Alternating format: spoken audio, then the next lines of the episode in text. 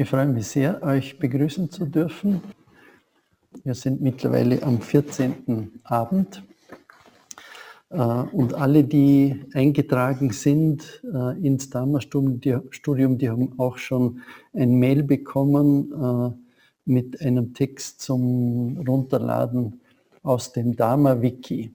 Und weil ich das bisher noch nicht erwähnt habe, vielleicht einleitend noch kurz ein paar Sätze dazu. Äh, in dieser verlängerten Praxisperiode waren Maggie und Thomas süchtig bei unserem Felsentor. Und äh, der Thomas hat diese Anregung gemacht, ob es nicht gut wäre, wenn es eine Plattform gäbe, wo man Texte hoch und runterladen kann. Und das ist eben dieses Dharma-Wiki, wo wir gerade dabei sind, das aufzubauen. Im Moment ist noch nicht viel drinnen. Äh, die Joen unterstützt mich auch bei der Gliederung und wenn ihr Ideen oder Anliegen habt, äh, könnt ihr das gerne äh, mitteilen. Äh, also das ist eine super Gelegenheit, wenn euch zum Beispiel ein guter Text unterkommt, dass wir den hochladen oder wenn ihr bestimmte Themen drin haben wollt und spannend findet, wenn ihr vielleicht sogar selber Lust habt, am Wiki mitzuarbeiten, das ist relativ einfach, da kann man sich schnell einarbeiten. Äh, man muss ein bisschen computeraffin sein, aber es ist keine große Hexerei. Äh, aber ich finde es einfach spannend. Wir sind jetzt schon online gut vernetzt, wir haben einen Podcast und, und da ist eigentlich das, das Wiki ist eine sehr schöne Ergänzung zu dem allem. Also wenn ihr da Wünsche und Anliegen habt, dann lasst uns das bitte wissen. Okay, äh, heute ist der 14. Abend. Im Unterschied zu den bisherigen Abenden, äh, wir haben da meistens begonnen, dass wir äh, ein paar Zeilen aus dem Herzsutra rezitiert haben oder gelesen und dann den entsprechenden Text vom Kobun, die Erläuterung dazu, ist heute eine Vertiefung vom letzten Thema. Ende vom letzten Abend ist noch ein bisschen ums Thema Karma gegangen. Das ist auch immer wieder mal aufgetaucht. Und heute äh, hat Kobun ein Karma-Kapitel für uns. Äh, ich schlage vor, wir steigen gleich ein und ich beginne mal äh, zu lesen. Karma, Seite 53. Das Vergangene kann niemals gleich dem Gegenwärtigen sein.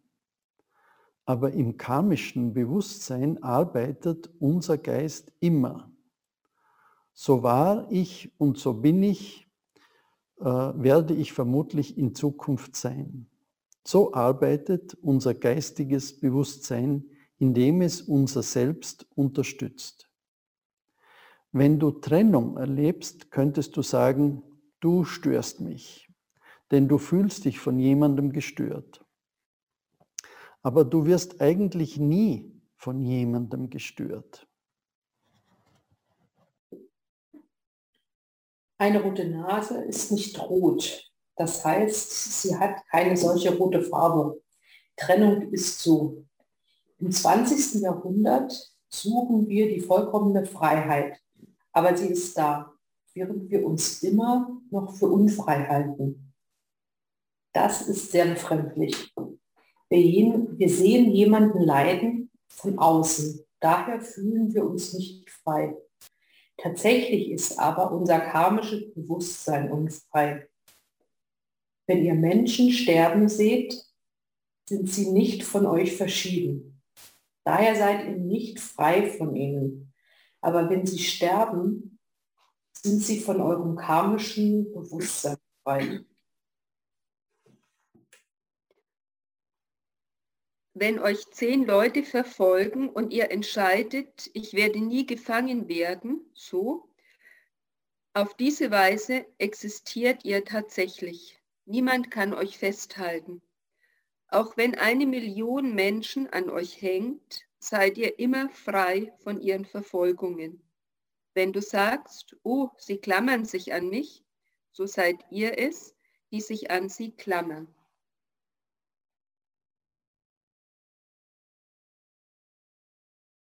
Karmisches Bewusstsein ist sehr schwerwiegend, weil eure Lebensrealität so schwer ist. Eine Frau musste zusehen, wie ihre Freundin von einem Felsen stürzte. Sie trägt das Leben dieser Frau weiter, weil diese in und vor ihrem Angesicht starb. So lebt sie jetzt mit ihr.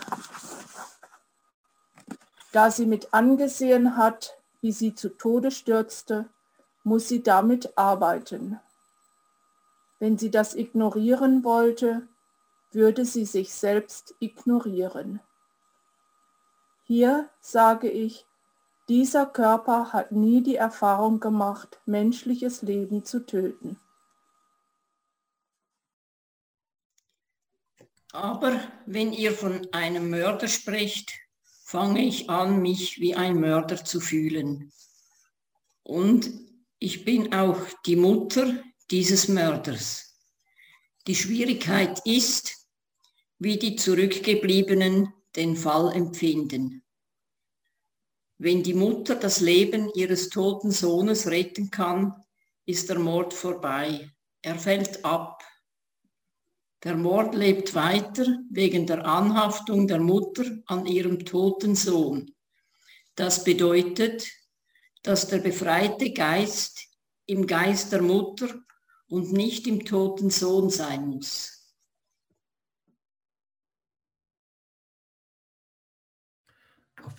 Auf diese Weise besteht der Zusammenhang von Mutter und, und Sohn. Das Leben des Mörders trägt das Leiden in sich, weil einer als ungewöhnlicher menschlicher Körpergeist geboren wurde. Während er unter Menschen lebt, lebt er in einer vollkommen anderen Welt. Aber auch ein Mörder kann Buddha werden wenn jemand erscheint und ihn zum Buddha macht, ihn erkennt, sieht, was er ist. Dieser Punkt ist sehr wichtig. Sonst würdest du, wenn du einmal in deinem Leben jemanden mit deinem Auto angefahren hast, dies dein ganzes Leben lang mit dir herumtragen. Auch wenn wir niemanden bewusst verletzen wollen, wenn wir sogar ein Leben voller Liebe leben können, wir ein solche, solches Problem erzeugen, weil wir in einem solchen Fall ein ganzes Leben damit belastet sein können.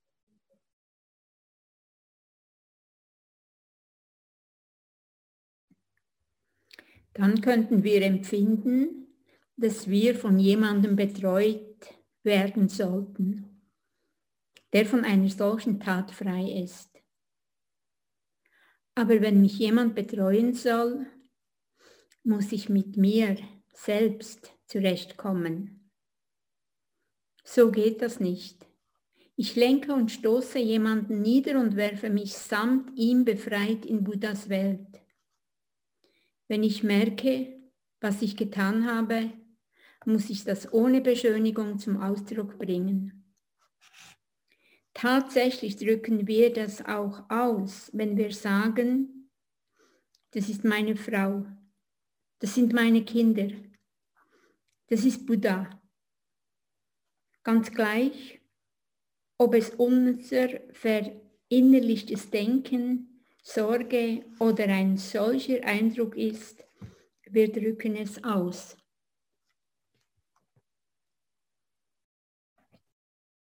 Wenn ich entdecke, ich habe unwahr gesprochen, muss ich diesen Fehler zugeben ich habe etwas Falsches gesagt. So bemühen wir uns durch unseren Fehler des Unwissens und der Unklarheit keine Täuschung zu verursachen. Wenn wir unseren Fehler nicht zum Ausdruck bringen, verleugnen wir unser Leben und das Leben anderer. Ihr könnt die Situation nicht rückgängig machen bis zu dem Punkt, aus der Fehler entstanden ist. Aber wenn ihr ihn erkennt, könnt ihr sagen, ich habe es getan. Ich habe ihn getötet und kann ihm deshalb das Leben nicht wiedergeben. Wie ihr das Leben, das ihr gekommen habt, bekommen, genommen habt, weiterführt, das liegt ganz bei eurer Anerkennung und eurer Verantwortung.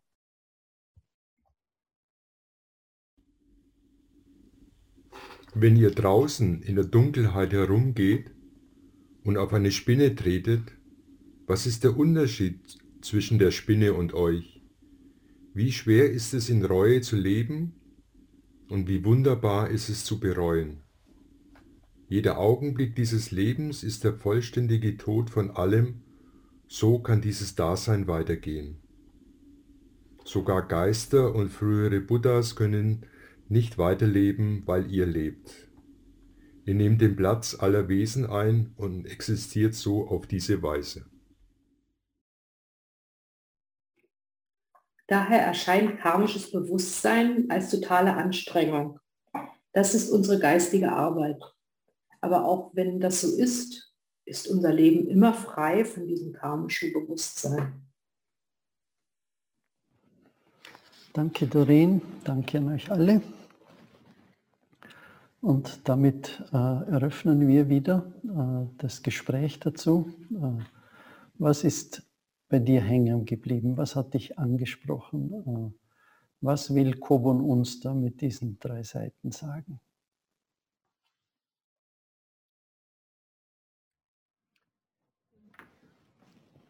Darf ich noch eine ganz kleine Übersetzungskorrektur machen?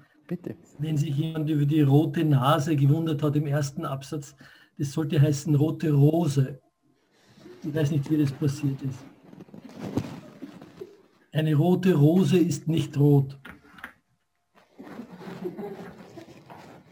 Danke, Alfred. Ja, was heißt denn das? Sie ist nicht rot. Sie ist doch rot. Äh, so, so, so wie ich das sehe,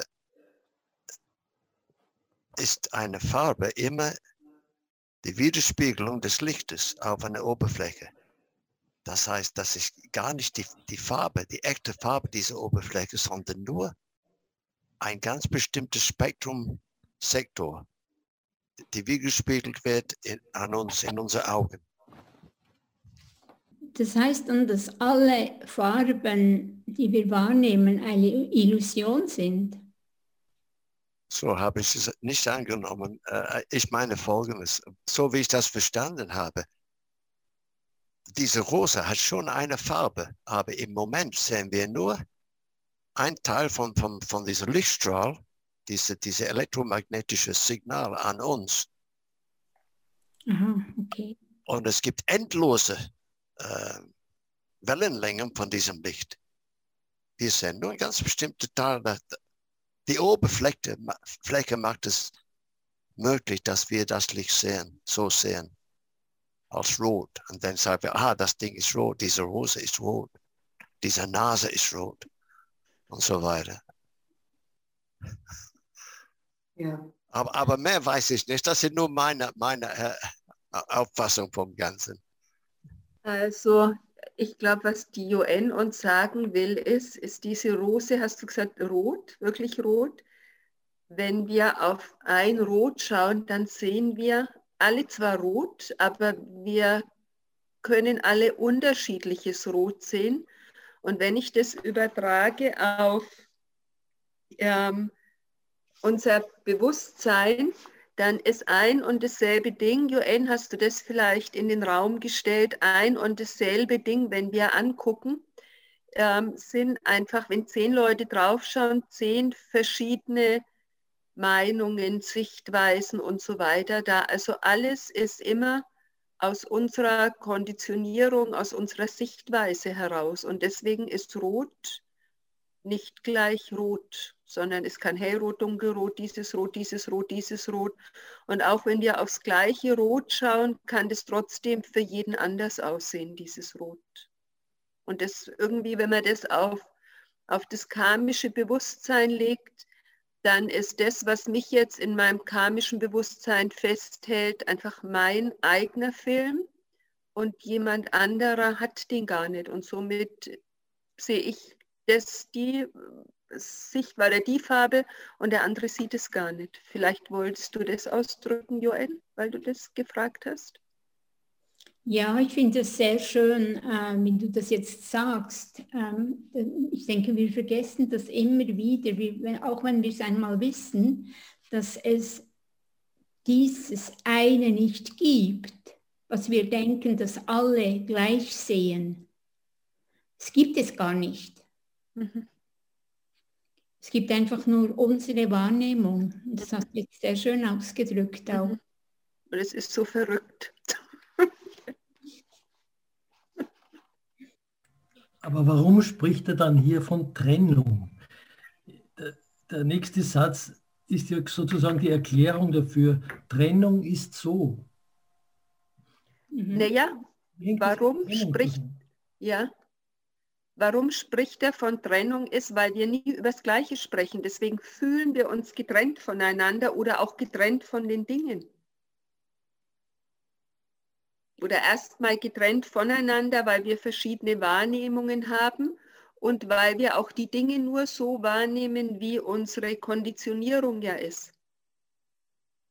Also was ich als schön empfinde und als rot empfinde, kann der andere als hässlich und als graurot empfinden. Und schon bin ich in der Trennung drinnen, weil ich urteile. Ich fälle also ein Urteil. Ich habe zwei Seiten damit. ich habe das Wort rot ja von anderen gelernt, nicht? Ich, das ist ja nicht meine Erfindung, sondern ich übernehme das als Kind einen Sprachgebrauch. Und insofern ich das übernehme, stimme ich auch mit den anderen überein. Weil sonst würde, wenn ich immer etwas anderes rot nennen würde als die anderen, würden sie mich ja ausbessern und sagen, du hast das Wort nicht richtig gelernt. Daher gehe ich schon davon aus, dass es da eine Übereinstimmung gibt zwischen meinem Gebrauch von Rot und in der anderen.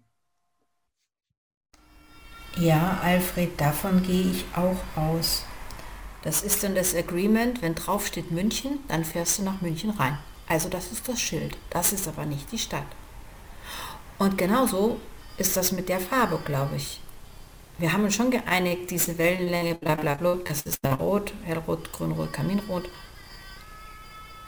Aber was empfindest du wirklich? Und eine Fliege sieht es anders und ein Pferd sieht es anders und ein rot-grün Blinder sieht das anders.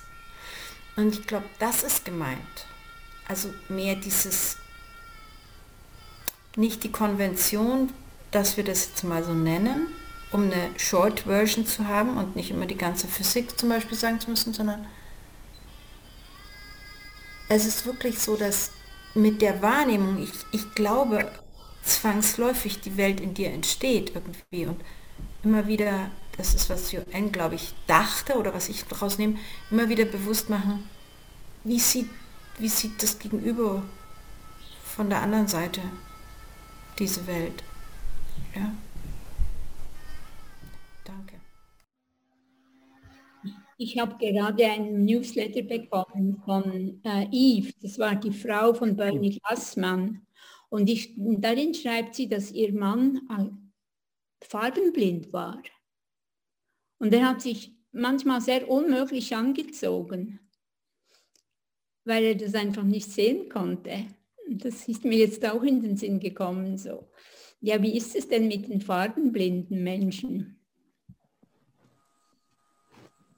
Die konnten nie konditioniert werden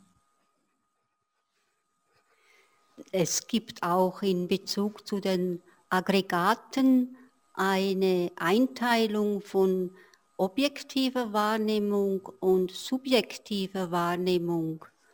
Und zur, und zur subjektiven Wahrnehmung gehört das Organ selber, das Sinnesorgan, also in diesem Falle das Auge, das verschieden arbeitet, das verschieden wahrnimmt, aber der Begriff rot gilt als objektive Wahrnehmung.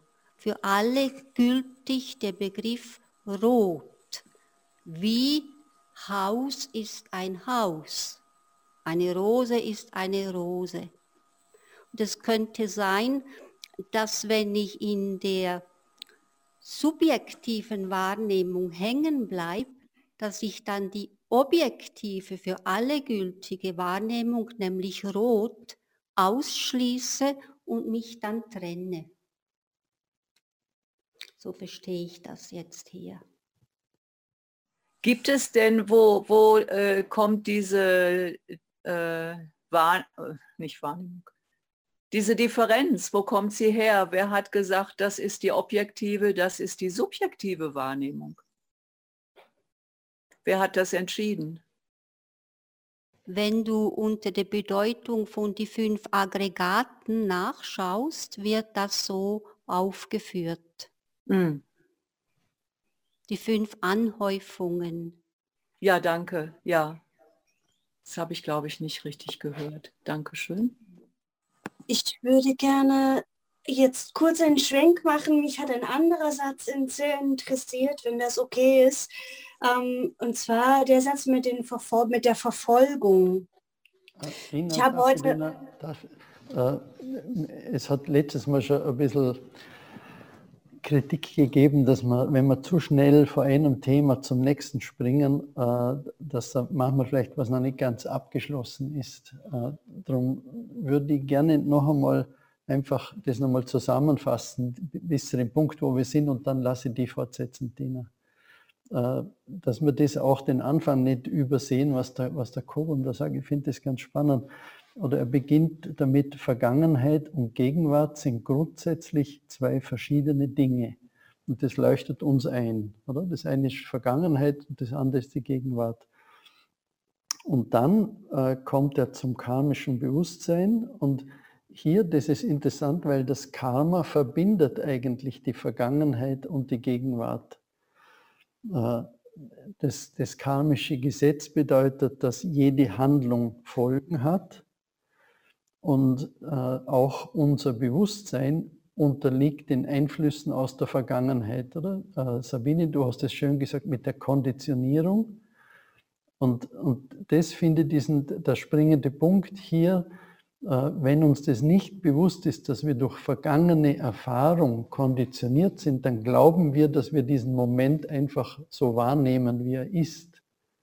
Aber das tun wir nicht, weil es eben diese vergangenen Einflüsse gibt. Und darum ist es so wichtig, äh, sich dessen bewusst zu sein und dass wir immer irgendeinen Filter haben. Und dieser Filter, das ist dieses karmische Bewusstsein, dieser Filter führt eben dazu, dass wir uns als getrennt von anderen wahrnehmen, äh, dass dieses Ich, dieses Ego so in den Vordergrund tritt äh, und eben, dass wir nicht tatsächlich unfrei sind, sondern eben in unserem karmischen Bewusstsein gefangen sind. Einfach, dass wir das noch einmal da hier festhalten. Dina, dann würde ich an dich weitergehen. Danke, Manfred, und Entschuldigung, dass ich so schnell galoppiert bin. ähm, genau. Ähm, ich habe heute mein Buch vergessen und bin an einem anderen Ort. Äh, deswegen, ihr wisst aber, glaube ich, welche Stelle ich meine. Es gab die Stelle bei Kobun, wo stand, ähm, dass wenn man verfolgt wird von mehreren Personen und man sich dafür entscheidet, äh, dass man nicht gefangen wird, dann ist man frei in dem Moment. Und wenn man äh, aber das Gefühl hat, dass das tausend Leute sind, die einen gleich greifen werden, dass man dann gefangen genommen wird. Ähm, und ich fand dieses, dieses, es ist ja eigentlich nur ein Bild für das karmische Bewusstsein. Das fand ich sehr spannend, weil wenn ich mir, mh, hm, wenn ich nicht merke, dass ich von meinem karmischen Bewusstsein gefangen bin, dann bin ich davon gefangen. Aber wenn ich mir bewusst bin, dass ich von meinem karmischen Bewusstsein gefangen bin, dann kann ich mich davon auch befreien. Also ich habe eine Chance, aber nur wenn ich das Wissen habe. Und das fand ich so spannend. Und ähm, dieses Bild kann man aber auch auf jeden Moment anwenden, indem man sich, sich seiner selbst bewusst ist. Ich, kann, ich habe jeden Moment die freie Entscheidung zu sagen, ähm, ich weiß, dass es karmisches Bewusstsein gibt oder ich ignoriere das und muss jederzeit die Folgen meines Handelns tragen. Werde ich gefangen oder komme ich davon? Das kann ich jeden Moment selbst entscheiden. Das finde ich total schön. Ich glaube, wir sind dort befangen in der Dualität ein bisschen. Ja? Alle, alle von uns. diese Entscheidungen hier und da, ja, nein, schwarz oder weiß. Äh, äh, äh, Eckhart Tolle sagt, äh, wir denken eigentlich nicht. Es geschieht uns einfach. In der dritten Zeile von diesen Notizen, die, die, die äh, Manfred so freundlich zugestellt hat, das Denken widerfährt dir einfach. Genau genommen denkst du gar nicht. Und wir denken alle, wir denken, wir das, wir das. Aber wenn man das sieht, das Denken widerfährt dir einfach. Geschieht dir. Das ist vielleicht ein anderer Aspekt, was wir zu wenig ähm, berücksichtigen. Danke. Danke, Brian, dass du jetzt äh, die Brücke schlägst zum, zum Tolle-Text. Äh, ich hatte wirklich das Gefühl, dass äh, Tolle das auf eine sehr gute Art und Weise auf den Punkt bringt, eben dieses karmische Bewusstsein, wie das funktioniert. Das würde mich interessieren. Könnt ihr an das anschließen? Habt ihr Zeit gehabt, da einen Blick auf den Text zu werfen? Äh, leuchtet das ein? Oder gibt es Widerspruch? Also Widerspruch gibt es noch keinen. Aber was ich mich immer frage, und vielleicht finde ich jetzt hier irgendwie die Antwort, ist Denken, ja, unser Gehirn denkt einfach, weil es wahrscheinlich so angelegt ist, ist Denken von Sprechen und Handeln abhängig.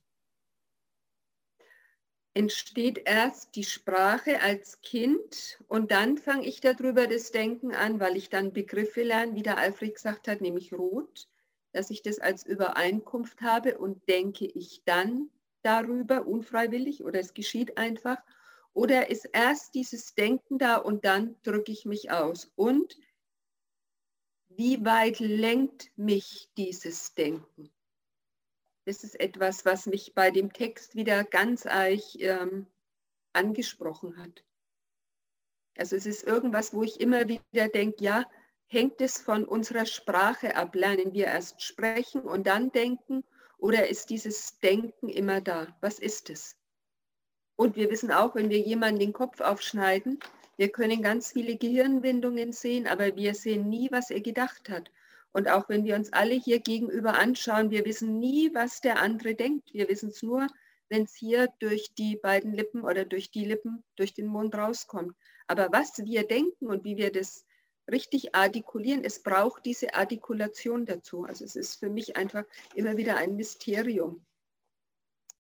Aber, aber äh, Eckhart Tolle sagt in seinem ersten Satz, er drückt es besser aus, als wir das machen können vielleicht, das Denken geschieht bei den meisten Menschen größtenteils unfreiwillig und automatisch und wiederholt sich ständig. Das heißt, kommt zuerst ein Gedanke, äh, ein, ein, äh, diese Aktion vom, vom Denken und durch das Denken, wie erholt sich der Mind, der Geist, irgendein Bild aus unserem äh, Archiv, wenn man so will. Mhm.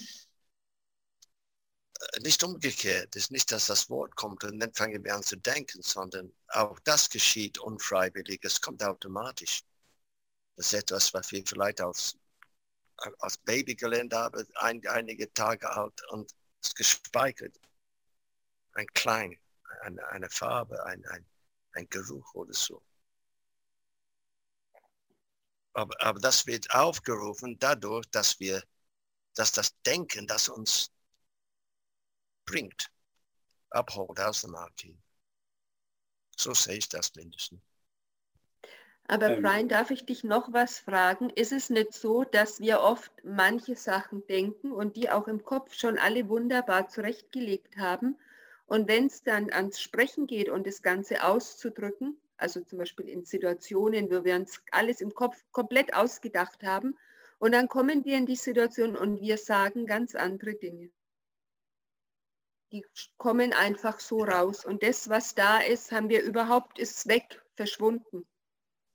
Ja, ich bin kein großer Experte in diesen Dingen, aber ich glaube tatsächlich, dass durch uns Denken geschieht. Es ist nicht, dass wir das machen. Das ist die Dualität, das, das mhm. uns immer verwirrt. Ganz, ganz vielleicht abstrus ausgedruckt. Äh, äh, ausgedrückt. Äh, wir sind eine Art Robot, Roboter und dann es wird ja alles durch uns projiziert. Geht das zu weit für, für dich? Ja. Ich, ich okay, sorry, ich habe genug gesagt, ich lasse die anderen. Ich tue mich auch ungern äh, einklinken, weil ich es eigentlich gerne ein bisschen laufen lasse. Aber ich habe doch das Gefühl, ich möchte es einmal äh, wirklich auch explizit sagen, was ich mir eigentlich oft so im Hintergrund denke. Für mich ist beim Dharma-Studium, und zwar mit euch zusammen, aber auch für mich individuell, für mich ist es wichtig, also ich bemühe mich, nicht zu philosophieren.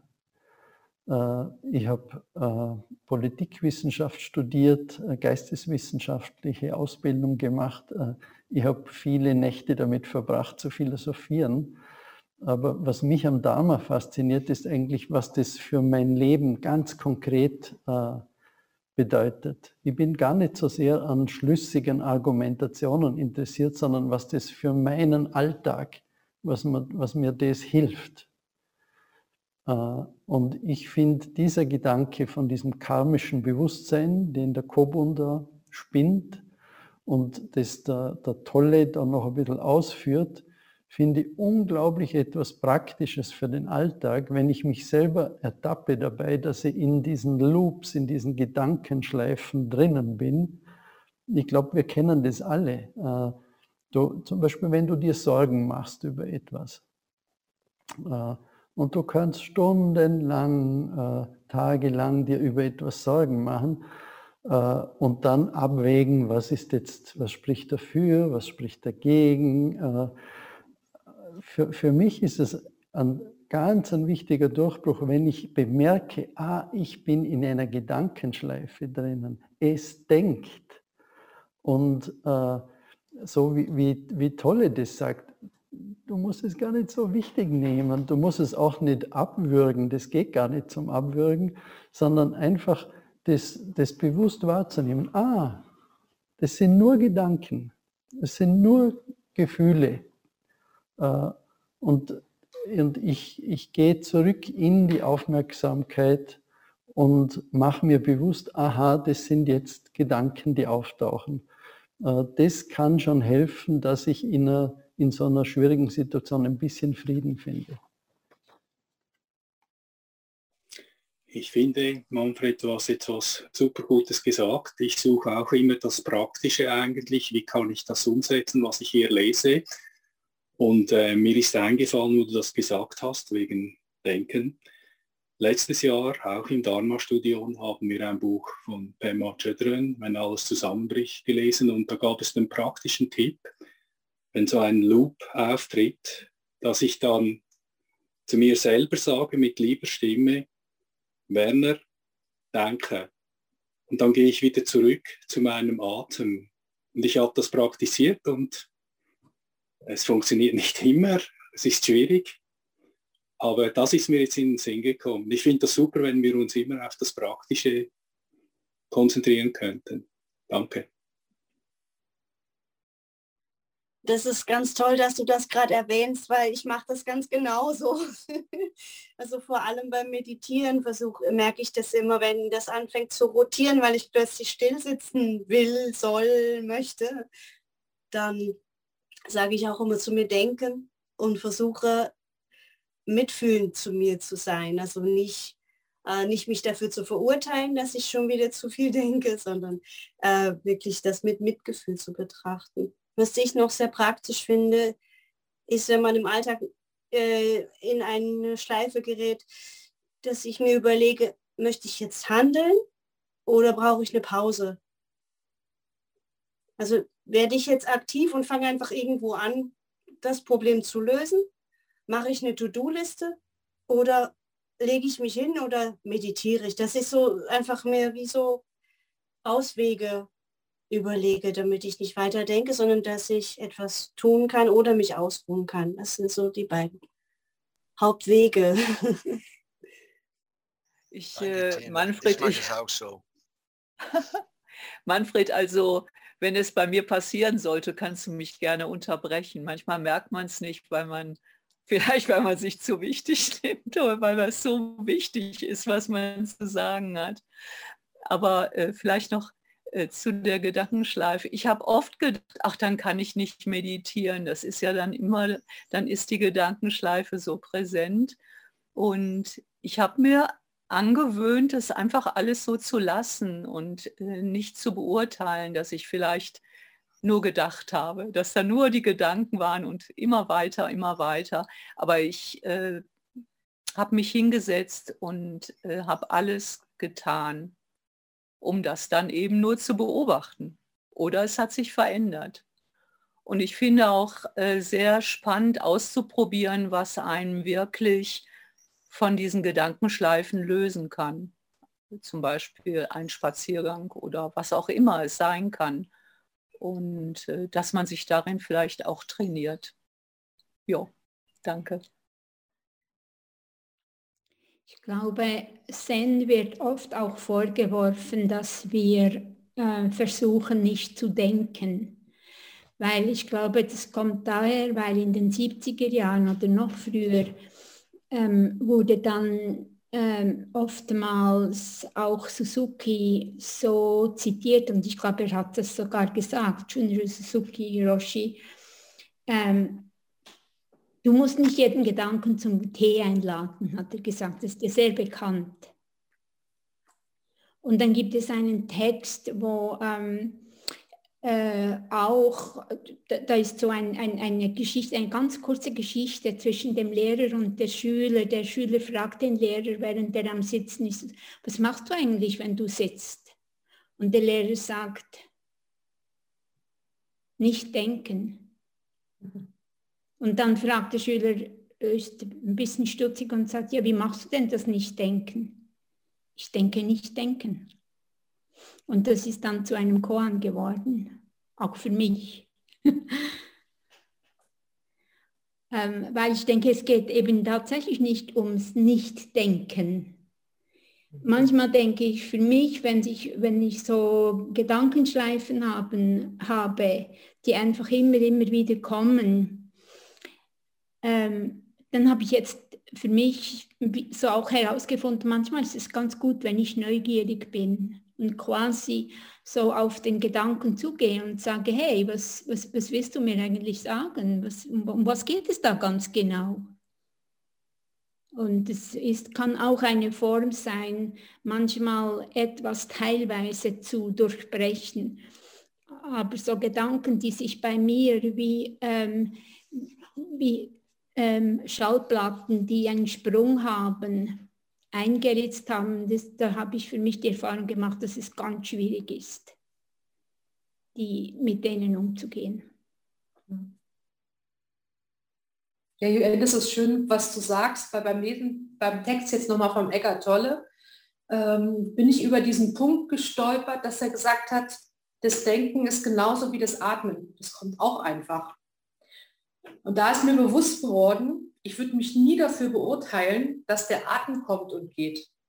Ich habe aber über so eine, sage ich mal, über den Weg, irgendwann zum Anfang habe ich so eine Zen-Identität, so ein Zen-Ego aufgebaut, was genau heißt, Denken bei der Meditation ist nicht gut. So. Und zum Anfang dachte ich wirklich, ähm, du sollst nicht denken, bis ich irgendwann gescheckt habe, okay, das geht gar nicht. Und der Nhat ist ja da ziemlich gut, weil der kann, der ist ja mit sehr viel Mitgefühl mit den Dingen dabei, was es so diese Strenge aufgelöst hat. Und als ich jetzt, und das war irgendwie so ein bisschen dabei, okay, das Denken ist, ist es okay, das kommt, das geht und ich bin nicht das Denken, das ist einfach da. Und als ich das jetzt aber noch mal gelesen habe vom Eckhart Tolle, also das Buch, habe ich bestimmt auch mit dem Schmerzkörper schon bestimmt zwei, drei Mal gelesen und auch so ähm, Vorträge von ihm, weil ich das ganz gut finde. Aber da ist mir nochmal so bewusst geworden, ja, das ist so was ganz Natürliches, wie das Atmen. Und das ist einfach und das kommt. Und den Atem versuchen wir auch nicht anzuhalten und zu gucken, ist, wie tief ist der jetzt, also im Normalen, sondern der kommt, der geht und dann machen wir unser Ding weiter. Und wenn das so mit unseren Gedanken ist, ähm, ja, dann ist ja gut. Also dafür fand ich es ganz schön, diesen Text nochmal zu lesen, weil der in mir nochmal sowas geöffnet hat und so eine Entspannung auch reingebracht hat. Aber ist nicht ein Unterschied, dass wir mit der Sprache, mit dem Denken und Sprechen miteinander kommunizieren? Das ist doch ein Unterschied. Oder ich, ich atme, mit dem Atmen kommuniziere ich normalerweise nicht oder mit der Verdauung. Also da sehe ich schon einen, einen großen Unterschied, den der Eckhard Tolle da ein bisschen unterschlägt, dass wir mit der Sprache uns unterhalten können, Gedanken austauschen. Wenn ich meditiere, ist es nicht nötig, das ist völlig richtig. Aber was wir hier tun, ist ja ein Austausch von Gedanken. Und ich komme jetzt zurück, was die Sabine vorher gesagt hat. Natürlich kann ich nur mich, mein, meine Gedanken nur über die Sprache ausdrücken. Ich habe keine andere Möglichkeit. Und diese Sprache erfinde ich nicht selber, sondern die Sprache habe ich gelernt. Das heißt, da kommt natürlich ein Zwang hinein. Ich kann nur die Worte verwenden, die in meiner Kultur zur Verfügung stehen. Wenn ich das mit Karma meine, dann stimme ich zu. Also ich, ich kann die Sprache nicht neu erfinden. Ich muss das übernehmen, was ich eben an, was an Sprache hier existiert. Ich kann ein einzelnes Wort neu erfinden, vielleicht oder einen neuen Begriff, aber im Wesentlichen kann ich nur diese Sprache verwenden, die ich gelernt habe.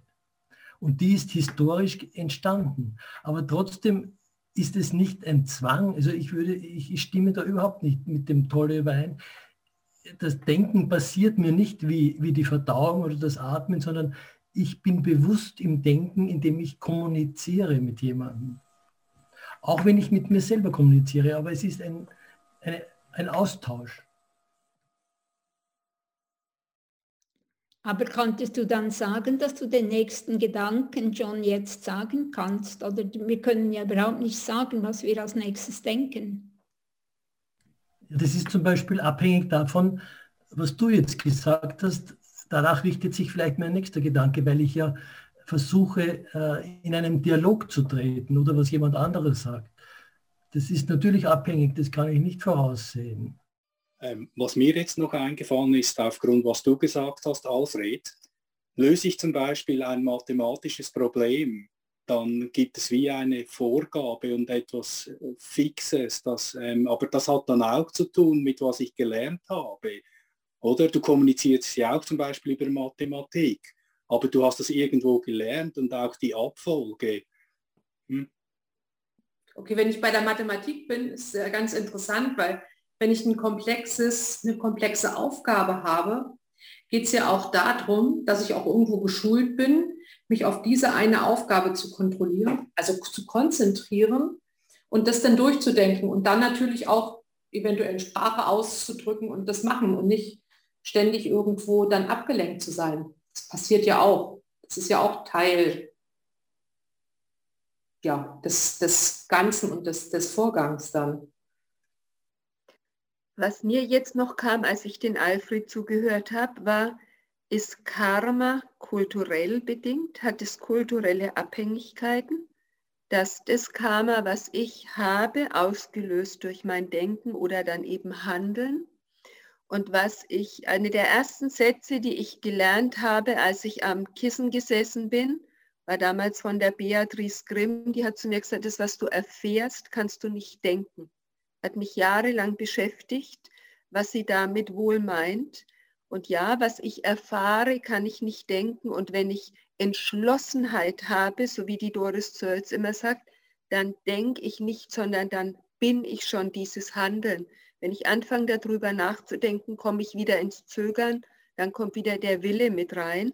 Und ich glaube, dieses Denken ist etwas, was mit Handeln auch zu tun hat, mit Sprache, Wahrscheinlich wird es jetzt dann sehr philosophisch und wir bräuchten wahrscheinlich noch einen Hirnforscher mit dazu.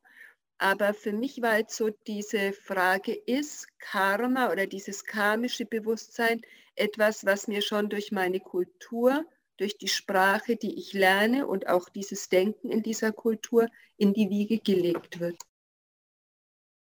Ich glaube, genau das ist es, ja. Äh, ich denke mal, das ist auch äh, gut nachvollziehbar, dass nicht nur Individuen Karma haben, sondern auch Gesellschaften beispielsweise, äh, Völker, Familien. Für mich ist der springende Punkt, ich bin immer wieder verblüfft, äh, wie, wie leicht man jetzt zum Beispiel Kobun oder Tolle missverstehen kann. Ich glaube nicht, dass die was gegen das Denken haben. Äh, was wir jetzt beim Dharma-Studium tun, ist ja auch Denken und Gedanken aneinanderreihen und wir versuchen zu verstehen. Äh, ich glaube, der, der springende Punkt ist, dass man aufpassen muss, sich mit dem Denken nicht zu sehr zu identifizieren. Äh, das ist Befreiung und ich finde das sehr erleuchtend oder erhellend, diese Beispiele, die der Kobun bringt und ich glaube, da brauchen wir nicht viel Fantasie dazu. Es, es gibt einfach Erfahrungen, die wir im Leben machen, die unser ganzes Leben lang begleiten können, im positiven wie im negativen. Und, äh, und wir können dann die Zeit nicht zurückdrehen, aber äh, das finde ich ganz wichtig, sich eben bewusst zu machen, die Befreiung liegt im Geist und in unserem eigenen Geist. Ich glaube, das ist das, was er uns sagen will. Und ich finde es spannend dann, dass er eigentlich für mich die, die Brücke schlägt fast ja, zu unseren Gelübden, zur Chukai-Zeremonie. Äh, oder wenn er davon spricht, wenn du merkst, dass du was falsch gemacht hast, dann hat es nicht viel Sinn, da ewig dir selbst Vorwürfe zu machen, sondern eigentlich stehen zu bleiben, das anzuschauen, den Fehler einzugestehen äh, und dann das Beste aus der Situation zu machen. Und das sind für mich sehr, sehr praktische Dinge. Äh, mhm. die mir helfen im Alltag. Manfred, eine Frage noch. Kannst du vielleicht noch sagen, was ist, oder Unterschied ist jetzt das falsche Wort, aber ich weiß jetzt kein anderes, ähm, karmisches Bewusstsein und geistiges Bewusstsein? Da, die benennen da beide. Ist karmisches Bewusstsein geistiges Bewusstsein oder ist geistiges Bewusstsein unser Denkvermögen? Ja, das kann beides dasselbe sein, das kann aber auch unterschiedliches sein. Also, also unser Bewusstsein unterliegt den Einflüssen aus der Vergangenheit. Unser Geist arbeitet ständig und verbindet Vergangenheit, Gegenwart und Zukunft. Auf diese Weise entsteht eben Bewusstsein oder? Ich, ich finde es ganz interessant eigentlich, äh, ich, ich mache immer wieder die Erfahrung, wenn man versucht, so äh, es hinzunageln mit einer Definition, das ist für mich oft schon so der Punkt, wo ich mich eigentlich, wo ich mich dann in Kategorien verliere. Also ein schönes Beispiel ist, jeder von uns weiß, was Gesundheit ist. Aber in dem Moment, wo du versuchst, Gesundheit zu definieren, da kannst du dich ein Leben lang damit beschäftigen und dich in dem verlieren und streiten miteinander. Also da findet es oft gar nicht so sinnvoll, sich dann auf eine Definition zu fokussieren. Ich versuche eher zu verstehen, was will mir ein Text sagen. Was ich da mitnehme von dem Text ist, wir haben in den letzten Abenden vom Dharma-Studium haben wir uns mit verschiedenen Arten von Bewusstsein beschäftigt. Und das finde ich schon ganz was Spannendes, weil äh, das ist für mich eher was Ungewohntes, dass es verschiedene Bewusstseinsarten gibt. Und wir haben davon gesprochen, dass es eben das, das Sinnesbewusstsein gibt, Augen, Ohren, Nase, Zunge, Körper. Äh, das ist relativ objektives Wissen, was mir die Sinne vermitteln. Dann gibt es das geistige Bewusstsein. Ich glaube, das ist das, was du da ansprichst. Oder äh, ist das, was praktisch der, das Gehirn, der Geist, der denkt.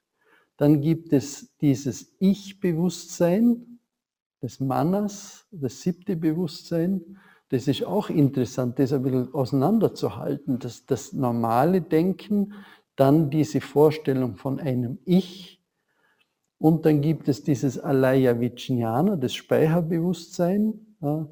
Und dieses Speicherbewusstsein wird oft infiltriert von diesem Ich-Bewusstsein. Das heißt, er wird verunreinigt. Und das finde ich ganz was Wichtiges für das, ein bisschen Aufmerksamkeit zu entwickeln. Äh, identifiziere ich mich jetzt gerade mit Gedanken, mit Konzepten, mit Ideen und färben dann diese, diese Gedanken meine Wahrnehmung ein. Das, das finde ich so einfach eine ganz eine, eine praktische Übungsaufgabe für uns, äh, wenn wir praktizieren. Mir kommt jetzt noch in Sinn, im Felsentor ähm, gibt es gewisse Lehrer, die sagen manchmal, ähm, die Gedanken kommen und gehen wie Wolken und wir schauen ihnen zu, wie sie vorbeiziehen. Und wenn man sich so ein bisschen von seinen Gedanken entfernen könnte oder kann, dann denke ich, erreicht man vielleicht ein bisschen das, was du jetzt beschrieben hast, Manfred, dass man sich nicht zu fest identifiziert mit den Gedanken und dem Ich. Und da muss ich schon wieder was dazu sagen. Sind wir denn überhaupt frei vom karmischen Bewusstsein? Können wir überhaupt frei davon werden? Wir als Menschen hier auf Erden. Also, man, wir sind ja keine Engel, wir können nicht fliegen, aber sind wir überhaupt frei oder können wir frei werden davon? Ich habe keine Antwort auf deine Frage, Sabine, aber vielleicht doch so anknüpfend, was Manfred gesagt hat. Mich beschäftigt jetzt in dem ähm, Zusammenhang, denke ich drüber nach, Kobun redet vom Mörder, karmisches äh, Karma, karmisches Bewusstsein kann ich gar nicht mal richtig fassen, aber ich möchte ein positives Karma meiner Tochter wünschen. Ähm, was ist für äh, das zum Beispiel karmische Bewusstsein während der Schwangerschaft, während der Stillzeit. Wie wirkt das auf mich? Ich habe gerade so Beobachtungen gemacht, wie diese Situation verändert, schwanger zu sein, zu stillen, Verantwortung für ein Kind zu haben. Das ist jetzt das Gegenteil von jemandem umbringen oder anfahren. Aber ich kriege es nicht gebacken, was passiert da jetzt genau in dieser Situation? Was würde Kobun dazu sagen? Oder ein anderes Beispiel ist ähm, jetzt die Corona-Leugner. Ist auch so etwas ganz Aktuelles, was ich erlebe, was, womit ich mich auseinandersetze. Und da frage ich mich, was würde Kobun dazu sagen? Was hat das? Hat das etwas mit karmischem Bewusstsein zu tun? Es ist was Aktuelles, was jetzt hier ist und mich betrifft. Ich weiß es nicht. Ich suche nach einer Antwort dabei drauf. Danke. Aber äh, Gerda, was du angesprochen hast, fand ich auch äh, sehr wichtig. Äh, das ist ja nicht äh, einfach negativ gebunden, unser Karma. Ich glaube, das, das ist alles, was ich dazu sagen möchte. Oder geht es uns denn darum, das Karma aufzulösen? Ich glaube doch nicht. Ja, ich fand das jetzt sehr spannend, was du gesagt hast, nämlich das Aktuelle, was dich betrifft oder das Aktuelle, das mich betrifft, genau das ist das karmische Bewusstsein. Das ist immer das Aktuelle, was mich betrifft. Das ist eine sehr gute Definition davon. Und wenn es etwas Aktuelles wäre, was mich nicht so betrifft, dann wäre es nicht so karmisch. Und wenn es was nicht Aktuelles wäre, was mich betrifft, wäre es auch nicht so karmisch. Diese Kombination davon, dass es irgendwie dieses Aktuelle ist, was mich betrifft, das ist irgendwie, fand ich jetzt absichtlich oder unabsichtlich, eine sehr, sehr gute Beschreibung dessen, worum es da geht. Wenn uns das so passiert, dann sind wir halt in diesem karmischen Bewusstsein gefangen. Und wenn wir darüber reden können oder das wahrnehmen können, dann gelingt es uns vielleicht, einen gewissen Grad an Freiheit von diesem Verfolger zu gewinnen. Oder mir, danke Heinrich, mir fällt eine andere Metapher ein äh, dazu. Und zwar, äh, man könnte so quasi sagen, äh, äh, das karmische Bewusstsein, das ist die Brille, durch die ich gerade die Welt sehe. Und äh, die spannende Frage ist, ist mir das bewusst, dass ich eine Brille aufhabe, äh, eine getönte, eine gefärbte Brille? Und wahrscheinlich, und das ist vielleicht auch wieder Antwort auf dich, Sabine, äh, vielleicht haben wir immer eine Brille auf. Äh, der Unterschied ist nur, ob mir bewusst ist, dass ich eine, zum Beispiel eine rosarote Brille aufhabe oder ob ich, ich davon ausgehe, dass alle die Welt genau durch die gleiche Brille sehen müssen und äh, ich das dann vielleicht nicht verstehe, warum jemand anderer das anders sieht. Ist es nicht möglich, dass Prajna Paramita, dass das vielleicht äh, jenseits vom karmischen Bewusstsein ist und ähm, dass, äh, dass wir das, wenn wir meditieren oder so, also wir sitzen ja absichtslos, aber vielleicht wollen wir es trotzdem erreichen, und dann denke ich mir, vielleicht ist das karmische Bewusstsein ein bisschen entfernter für uns. Also ich habe keine Erfahrung mit dem Prajna Paramita, aber ähm, ja, ich denke, es gibt sicher, also ich hoffe, es gibt einen Weg, dass man die, das karmische Bewusstsein anders sehen kann oder was auch immer. Danke, Werner. Der direkte Weg, der direkteste Weg, der mir gerade einfällt zum Prajna Paramita ist, wenn wir es vielleicht rezitieren gemeinsam. Äh, es ist halb neun, eine gute Zeit, äh, um unser Dharma-Studium mit dieser Rezitation abzuschließen. Joko, würdest du dich ins Mukugyo setzen?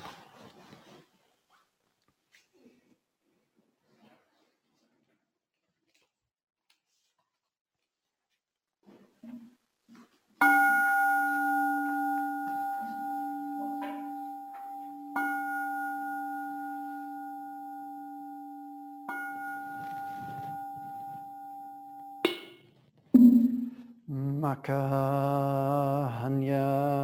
Haramita Shingyo. Kanji Saibo Satsugyo Jin Hanya Haramita Jisho Kengo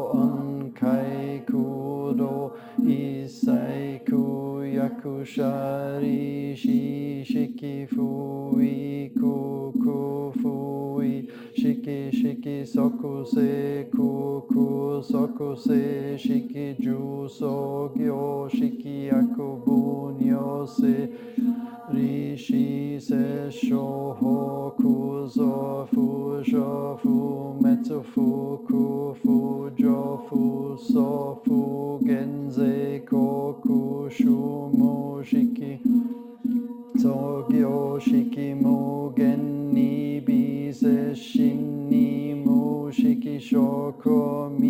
速報も